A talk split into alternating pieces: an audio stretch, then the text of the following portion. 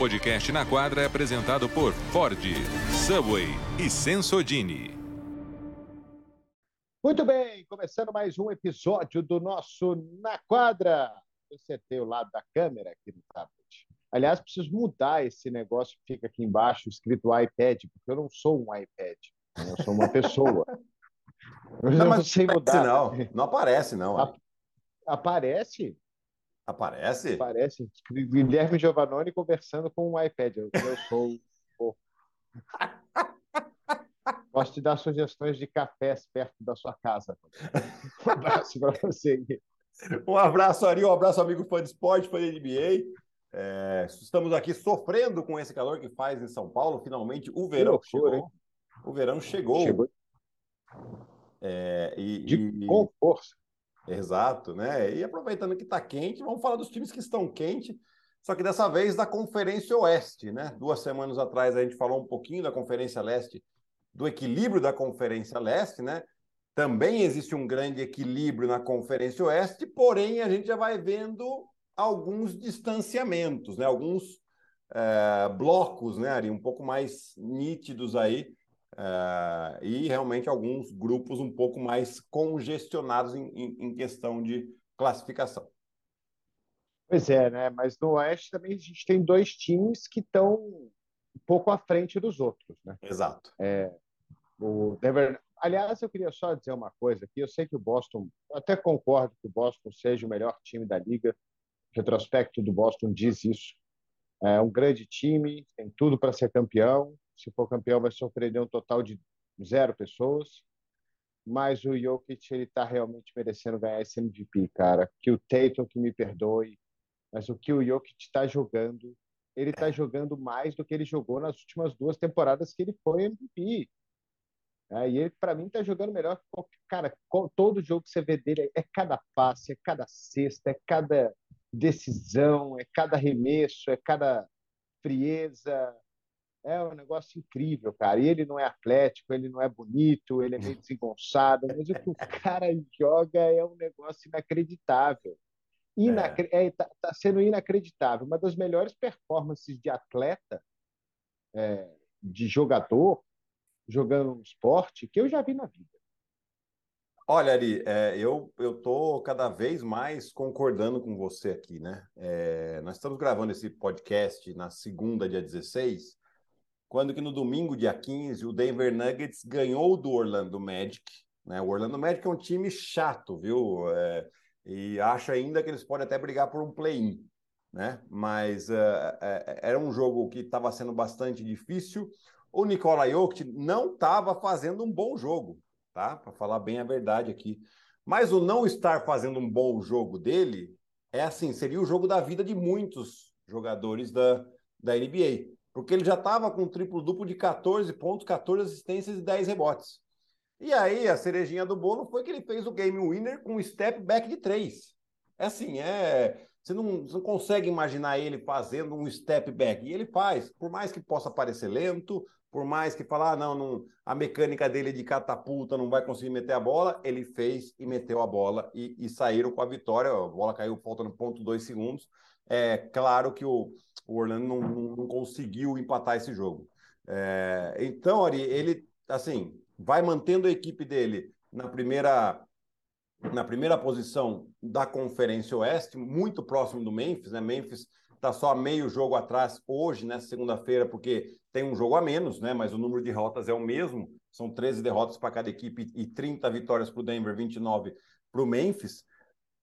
E, e, e, esse time do Denver ele vai mostrando pouco a pouco todo o potencial que tem. Né? Se tinha assim uma expectativa, é verdade, por causa das voltas do Michael Porter Jr. e de Jamal Murray, eles, como era normal também de se esperar, não voltaram tão bem nos primeiros no primeiro mês, nos primeiros 45 dias, mas a partir de dezembro eles já entraram num ritmo um pouco melhor, né? E você tem o Jokic jogando desse jeito, você tem uma defesa que melhorou, chegadas do Bruce Brown, chegadas do, Caldo, do Cantavius Caldwell Pope, né? Fez com que essa defesa melhorasse, ainda não é assim excelente, mas já está entre as dez primeiras defesas em questão de eficiência da liga, né? E, e aí a gente já começa, opa, peraí, nós temos um time aqui que realmente pode ser um, um candidato ao título, que é esse Denver, principalmente com o Nikola Jokic jogando dessa maneira. Pois é, e eles ganharam o jogo dos Clippers, né? Que o Jokic não jogou, e o Jamal Murray fez 24 pontos nesse jogo. Em jogos que o Jamal Murray marca pelo menos 24 pontos, são nove vitórias e nenhuma derrota. Né? Então, assim, é, a importância da contribuição cada vez maior também do Murray e do Porter. O Porter eu ainda acho ele bem inconstante. Tem dia que esse jogo, por exemplo, contra os Clippers, com a volta, a falta do Jokic, ele fez 22 pontos. É, mas eu ainda acho que ele pode contribuir mais do que ele está contribuindo para esse time. Eu ainda acho que eles vão melhorar os dois. Tanto o, o Porter quanto o Murray vai jogar ainda no nível maior. Eu acho que finalmente a gente pode falar que começou a chegar essa época do Denver. E se o Denver desse jeito, completo, com todo mundo, com o Jokic jogando dessa forma, jogando em playoff e não chegar pelo menos na final do Oeste, para mim seria extremamente surpreendente. É. Extremamente surpreendente. Esse time está jogando um basquete muito bonito de bem, inclusive. Muito bem jogado, muito bem treinado, defensivamente também. Eu fiz alguns jogos do Denver. Que, que time, cara. Time realmente muito certinho, com todo mundo jogando bem e com um cara que, para mim, é, assim, é, é, é impressionante o que ele faz dentro da quadra. É impressionante de todos os jeitos. o conhecimento dele, aquele jogo que a gente fez junto lá, aquele passe dele contra o Suns, uhum. cara, se, o cara vai fazer isso na NBA, ele acerta a cabeça de um torcedor. É, sabe? é verdade. É, é um negócio inacreditável. Ele está jogando realmente de uma forma muito incrível para mim. Denver é, para mim, é o melhor time do Oeste, apesar de ter esse retrospecto muito parecido com o Memphis, que é um time de respeito, óbvio que é um bom time, mas para mim Denver é melhor. E tem, e tem mais um jogador que a gente nem citou aqui, né, Ari? Que inclusive tá, existem conversas de uma possível ida dele ao All-Star Game, que é o Aaron Gordon. Né? Tá jogando bem. Né? Tá jogando. Ele tem excelentes números em questão de pontuação, rebotes, até mesmo assistência, mas ele é um excelente defensor, né? Geralmente defende ou o ala ou o ala pivô do adversário e, e, realmente coloca sempre muita dificuldade. Ótimo reboteiro também, rebotes ofensivos, são 2,4 rebotes ofensivos que ele pega por jogo. Ou seja, ele, ele, geralmente tem vantagem de tamanho contra os seus adversários. Né? E também, né, quando você tem um time tão forte como esse, com, com o KCP arremessando para cima de 45% nas bolas de três, Geralmente o homem da ajuda está vindo do Aaron Gordon, né? Do, nas rotações defensivas. E aí é onde ele está jogando realmente muito bem, aproveitando essas oportunidades que estão tá aparecendo. Né? Então, é um time muito redondo, Ari. Eu tô, eu tô de acordo contigo aqui. Um... Continuando desse jeito, é difícil esse time não chegar em pelo menos uma final de conferência. Esse, esse número já deve estar tá maior ontem, ah, hoje, né? Eu não vou conseguir achar ele aqui agora, mas uh, essa dobradinha Jokic Aaron Gordon, ela é interessante também porque o, o Jokic ele chama tanta atenção que ele abre a quadra para o Aaron Gordon, que é um cara grande que ajuda dentro do garrafão. É, então, assim, chega perto do Jokic, chega mais que um, ele consegue acertar os passes para o Gordon. Esse passe mágico que eu falei que o Jokic fez foi exatamente para o Aaron Gordon. Né? E ele, o, o número era 50 enterradas do Aaron Gordon com assistências do Jokic nessa temporada. Né? Geralmente, quando o cara enterra, é que o cara está livre. Né?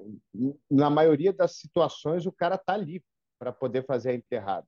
Então, o Jokic ele acha o Aaron Gordon, e ele é uma grande opção nesse passe, essa dobradinha entre os dois. E o segundo nessa, nessa estatística é Butler e Adebayo, que acho que tinha 23, 24, ah. alguma coisa assim, era, era metade.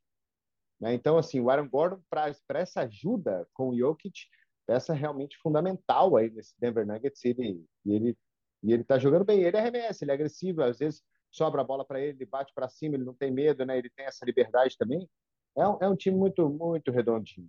É, e o Bones Highland vindo do banco acertando bola de três quanto é lado também, de vez em quando, playoffs, aí faz diferença, hein? Segunda unidade.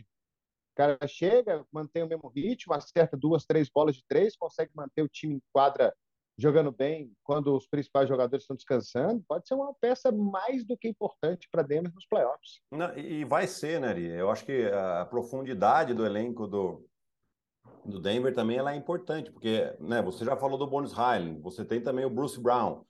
Bonus Highland e Bruce Brown tem mais de 10 pontos de média por jogo, ou seja, são sete jogadores do, do, do Denver com, set, com 10 ou mais pontos de média na temporada. Aí você tem o Jeff Green, que no momento está machucado, mas vai voltar. Né? Jogador experiente, também defensivamente importante. Né? Você tem um DeAndre Jordan, que é óbvio que está bastante veterano, mas ainda dá alguns minutos de descanso bom pro, pro, pro Jokic, você tem o Kancher, enfim, você tem profundidade de elenco nesse time, né? E você tem opções táticas muito interessantes que você pode usar com todo esse elenco. Né? Então, é, é, tá, talvez, talvez seja o ano do Denver. É, vamos esperar, né? Mas a, essa, essa briga hoje, né, esses dois times passando a metade da temporada, a briga é com o Memphis. Né? Memphis é, é, também um time muito redondinho, muito certinho. Talvez não chame a atenção, porque assim, o Jamal Murray é muito bom, mas ele não tem os números e, e ele, o jogo dele impressiona mais pelo físico do que pela inteligência, não que ele não seja, mas o Jokic impressiona mais por essa inteligência de basquete. O Jamoran impressiona mais pelo físico dele, pela, pela, pela agressividade, pelo atleticismo, né? Não que seja ruim ou bom, isso é só diferente. Mas é um time que também é muito certinho, muito redondinho, time jovem que chegou bem longe no ano passado, né? Então, é, é, é, é para a gente ficar de olho nessa, nessa batalha aí entre esses dois. Sim, sim. Eu acho que o Memphis, né? Ele continua na evolução de um, de um time jovem que a gente espera. Né? É, e aí você, óbvio, vem sofrendo um pouquinho com algumas lesões. O Jamora já perdeu tempo, o Desmond Bain já perdeu tempo, o Dylan Brooks já perdeu tempo, Jaron Jackson Jr., né? Eles lidam muito com lesões, mas ainda assim é um time muito sólido defensivamente e que joga numa maneira, num ritmo muito acelerado. Né? Era uma preocupação na temporada passada essa questão do ritmo acelerado do, do Memphis, né? Se eles conseguiriam jogar num ritmo mais, mais, mais lento, que é o, como se joga nos playoffs. E ainda assim eles foram bem. Né? Ainda assim fizeram vida dura para o Golden State Warriors, mesmo sem o Jamoran. Né? Então é um time que vem evoluindo. É, eu, eu, fico só imaginando o confronto, né? Vamos imaginar que os dois primeiros confirmem todo esse então, favoritismo e chegam numa final de conferência. Como que é, é esse matchup aí dos é, dois? É, eu vejo, o problema é o seguinte, eu acho que o Memphis teria que usar muito mais o Jaron Jackson Jr. como pivô para ter que defender o Nikola Jokic, porque o Steven Adams eu acho que ele teria muita dificuldade, porque ele tem pouca mobilidade.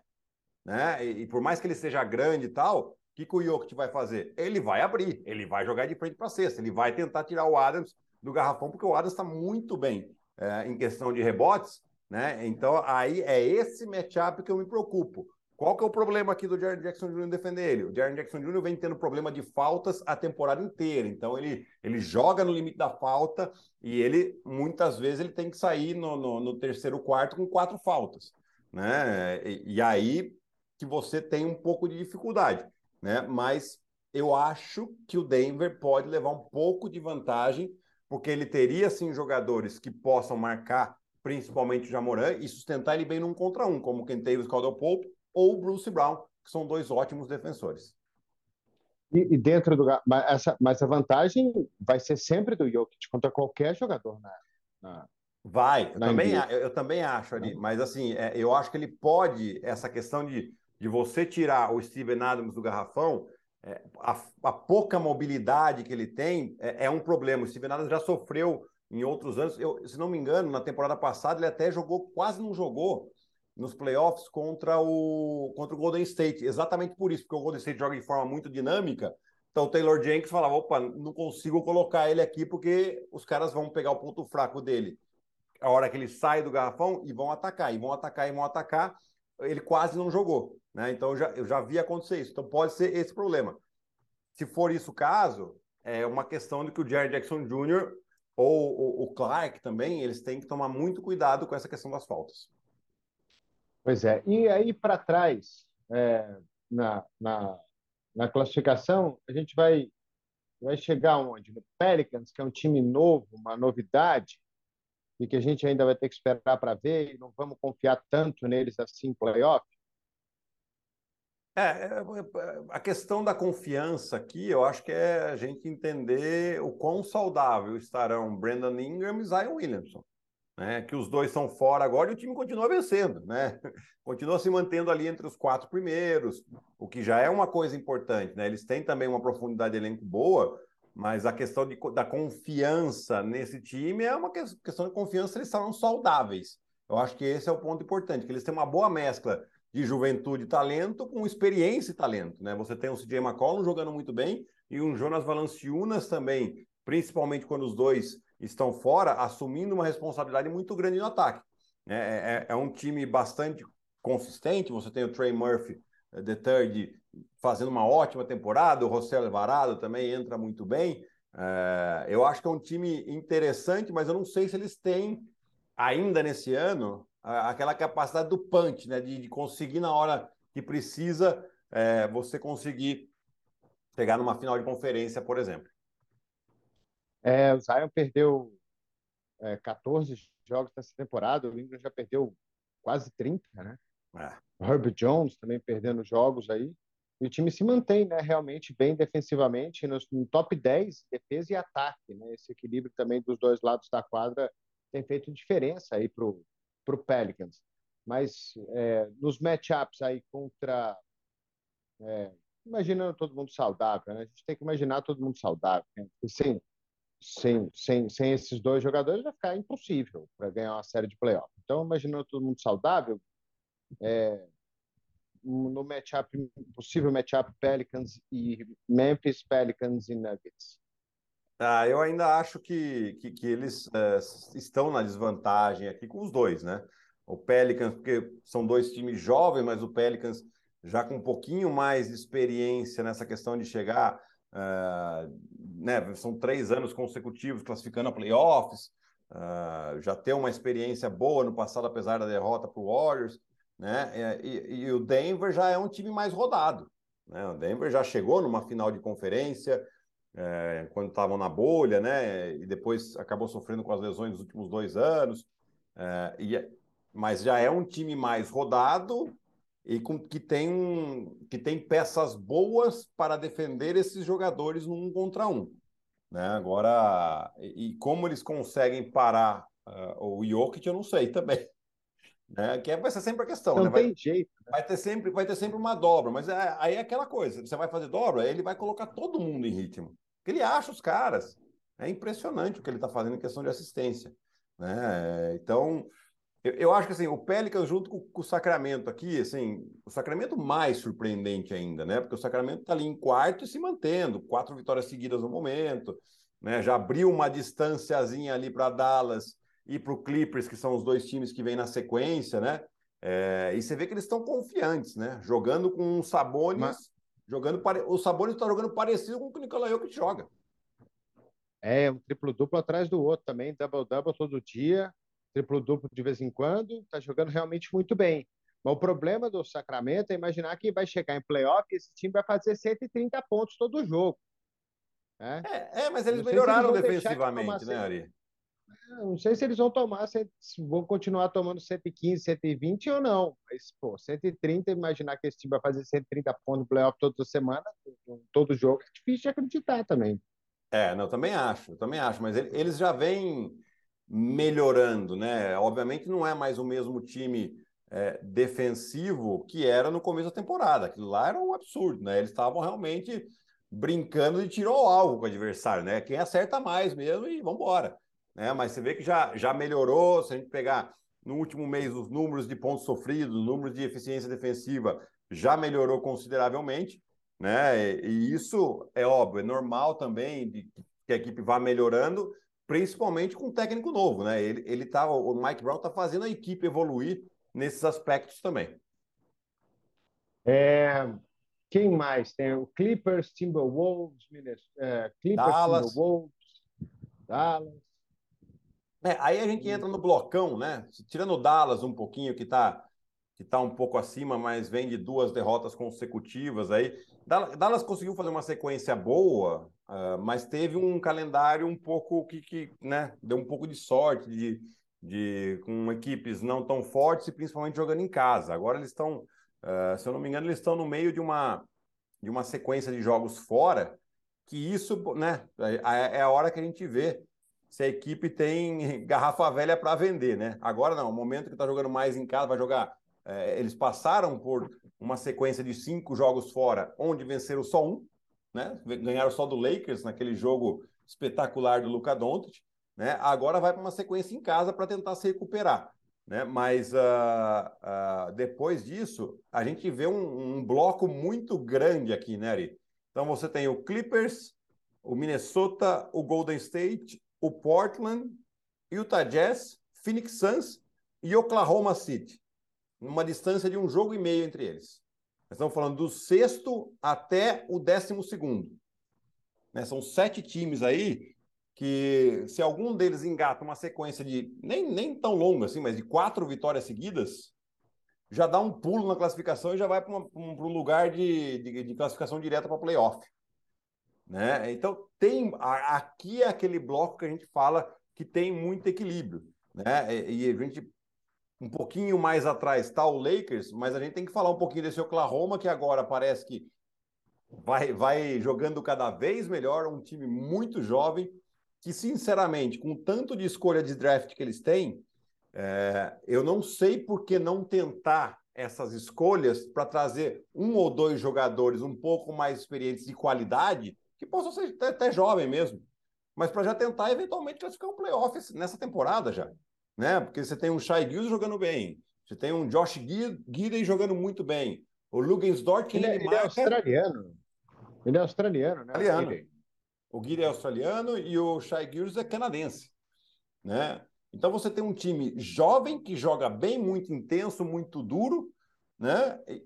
Cara, se você tem mais um, dois jogadores interessantes aí, esse time é playoff, do jeito que está hoje aqui. Né? Porque eles jogam realmente muito bem e estão sempre surpreendendo nas vitórias. Ontem, né, nessa noite dessa, dessa, desse domingo, eles ganharam do, do Brooklyn Nets. Ah, Brooklyn Nets estava sem o Kevin Durant e sem o Ben Simmons. Ok, mas a gente já falou do Brooklyn Nets aqui, da quantidade de talento que tem lá. Né? Jogando em casa ainda o Brooklyn.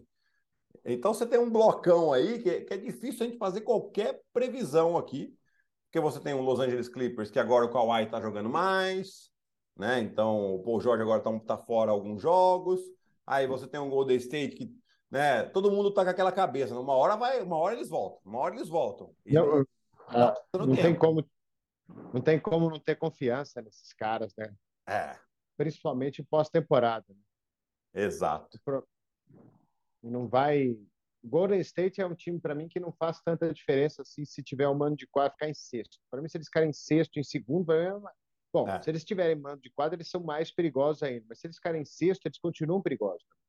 Também acho. É, é, é, é um time que falou, ninguém. A diferença é muito pequena, né? Golden State encara oito vitórias em algum momento da temporada, eles sobem para quarto.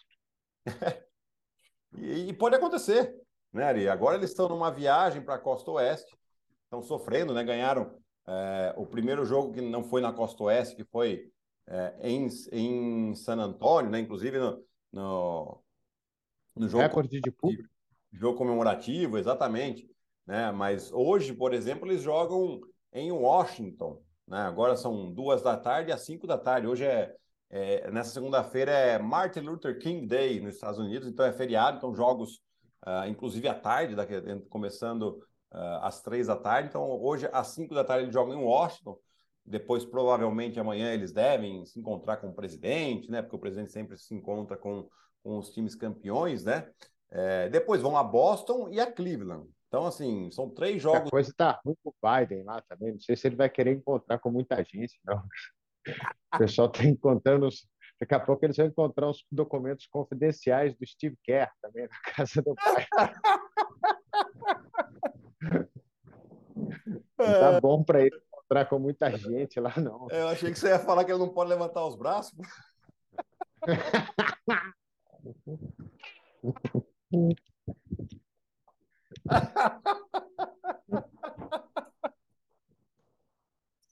é, é, mas vamos voltando ao basquete aqui. Oh, eles têm três jogos de Washington, casa. Washington é o time, Washington é o time igual o Magic, né? Chato, né? É, é e tem um Caio Kuzma fazendo uma grandíssima temporada, o Porzingis, né, que sempre, sempre tem números. É, é um time que está ainda é, brigando aí por, é, por, por, classificação de play-in, inclusive, né? É, hoje aí tá, tá, tá próximo ali, mas é, é, difícil ainda assim. Mas é um time que que vai brigar até o final. É, então a tabela do o time do Golden State jogando fora de casa esse ano vai muito mal. Jogando em casa é outro time. Né? Então a hora que eles conseguirem é, se encaixar jogando fora de casa, aí sim segura esse time, porque a, a, gente sabe que na hora que chega os playoffs, esses caras eles colocam uma pilha diferente ali e, e, e vão embora.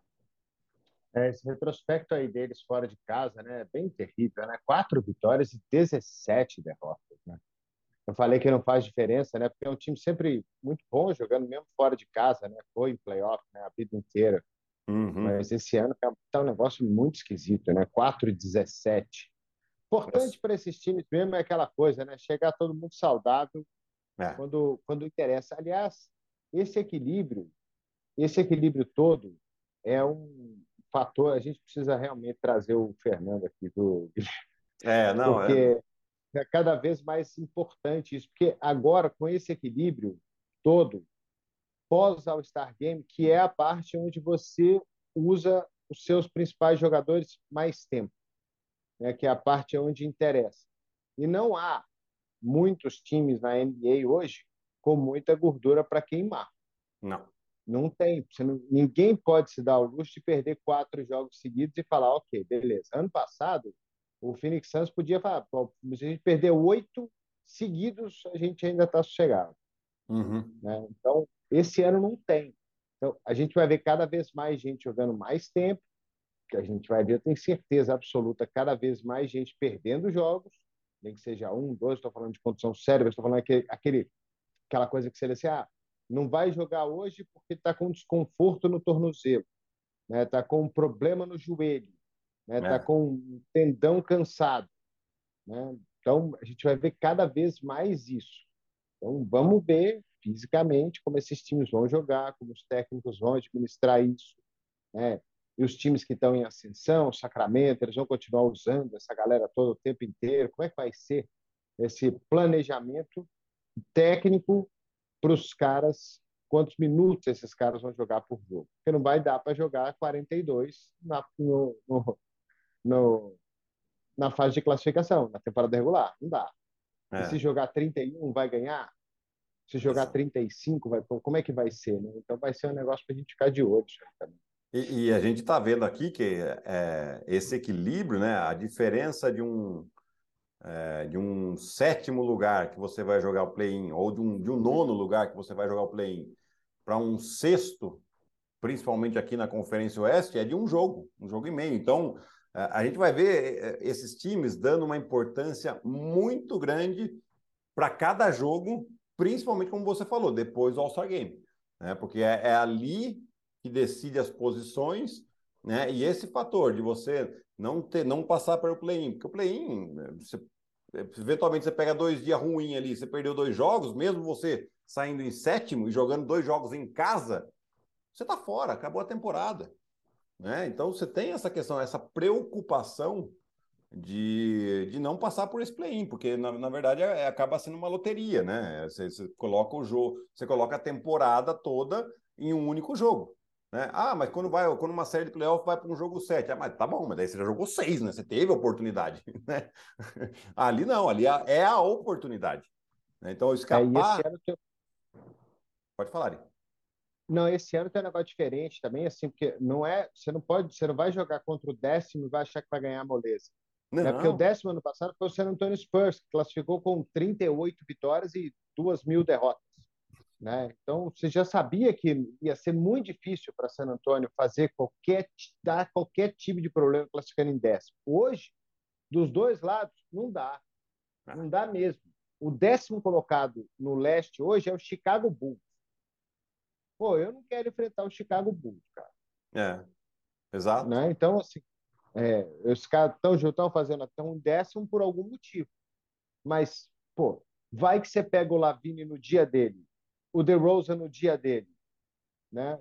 O, o Vucevic fez 41 ontem contra o Golden State. Pô, te arrebenta. Né? Então, tudo que você fez lá para chegar em sétimo e ficar três jogos à frente desses caras, é, é, vai por água abaixo. Então, tem que, ficar, tem que ficar muito esperto. Então, esse ano, esse ano, até estou gostando do play-in. Eu, eu sou contra o play-in. Mas esse ano eu estou gostando exatamente por causa disso, porque a briga para chegar em sexto ela vai ser muito boa. Vai. Então os jogos têm tendência de ser cada vez melhor. Né? Eu acho meio injusto, assim, quando você tem o oitavo, 215 jogos na frente do décimo. É, mas hoje a diferença do, do, do, do oitavo, que é o Indiana, para Chicago são três jogos. Ah. Para o décimo primeiro são três e meio, quatro e meio para o décimo segundo. Ari, não é diferença tão bizarra assim. Se a gente vai pro, volta para o oeste, a diferença do oitavo, que é o Golden State, para o décimo segundo, que é o Oklahoma, é meio jogo. É meio ah, jogo. então. Aí, já é, aí já é mais justo, né? E, e se você pega para o Lakers, que é o décimo terceiro, ou seja, o Lakers tem que galgar três posições ainda. Essa diferença são de dois jogos, que, que não é um absurdo né? E, e, é o Lakers, e é o LeBron James, né? Olha o perigo que alguém corre aí de, de, de, jogar uma eliminatória simples num time que tem LeBron James. É, é, é bastante complicado. É, e aí eu tô contigo. Eu acho que vai ser uma briga gigantesca para se classificar direto aí pro, pro playoff. Quanto tempo temos, Guilherme? Temos mais cinco minutos, Ari. Ah, então tá bom. É, bom, essa semana aí a gente vai ter jogos bem interessantes na tela da ESPN, né? É, quarta-feira a gente tem uma rodada dupla bem legal, né? que é o Atlanta Hawks contra Dallas uhum. e Minnesota e Denver, né? São dois grandes jogos aí para a gente acompanhar na próxima quarta-feira. Esse Atlanta também é um pouquinho decepcionante, né? Não? Ou muito, talvez. Eu acho que é muito, né? Porque com a chegada do Dejante Murray, né? A gente esperava que o time desse um upgrade, né? Mas uh, aí defensivamente o time não está tão bem, é, se escuta, né? Tem impressão que tem alguma coisa. Tem, tem problemas ali, principalmente entre, entre o técnico e o Trae Young, né? Só que o Trae Young ele tem que ficar um pouco atento, né? Porque né, o Floyd na, na temporada passada, na temporada retrasada, quando ele foi demitido, já saiu o rumor de que era problema com o Trae Young. Agora, você muda de técnico, tem problema com o Trae Young de novo. Quer dizer, ele, ele vai começar a pegar uma fama de jogador problema. Né? Mesmo sendo o craque que ele é de bola. Né? Então, é, e aí. 2.0. É, e vai ter sempre, né? O fato de ser um jogo contra o Dallas vai ter sempre essa questão é. do, da troca, né? Da troca que foi feita, que envolveu os dois jogadores. O Atlanta uh, escolheu o Doncic no, draft e o Dallas tinha escolhido o Trae Young e, e, eles fizeram uma troca. Então vai ser sempre, vai ter sempre essa comparação e, e, e são dois armadores que estão na elite da NBA hoje, né? Então vai ser um jogão. Eu gravei um VT para a ESPN na, na sexta-feira, que foi sexta-feira 13. Sim, eu vi tava... esse VT. Então, eu fiquei, na hora que eu estava gravando, eu falei assim, não é possível, cara o Sacramento Kings deixou passar o Curry e o e o Thompson, né, no é. draft. E no, no draft do Thompson eles escolheram o Jimmy Fredetti, que nem joga mais. Deve doer isso. No, pelo menos o Trey Young é um grande jogador, né? Pelo menos você fez uma troca para um cara que é uma grande, um grande jogador, uma estrela da liga, né? Ari, e, e, na, e, naquele VT ainda faltou o quê? Que o Sacramento Kings também deixou passar o Doncic. Porque no draft do Doncic eles tiveram a segunda escolha, que eles escolheram o Marvin Bagley terceiro. Nossa. Quer dizer, é, é, uma loucura, né? Aí eu já começo a falar, é azar ou incompetência mesmo, né? Porque, pô, é. não é possível, né? Bom, é, é... é mas, mas, pelo, menos, pelo menos o Triângulo é bom. Né? É, é verdade. Troca o Luca Doncic no, um Zé Mané qualquer, aí fica mais difícil de, de aceitar. Né? Que é o, não é à toa que Sacramento está aí há 200, há 200 anos sem nos playoffs, desde 2006, né? Isso. É isso? 2000, 2006, né? A maior seca de todos os esportes americanos. Esse ano, esse ano vai.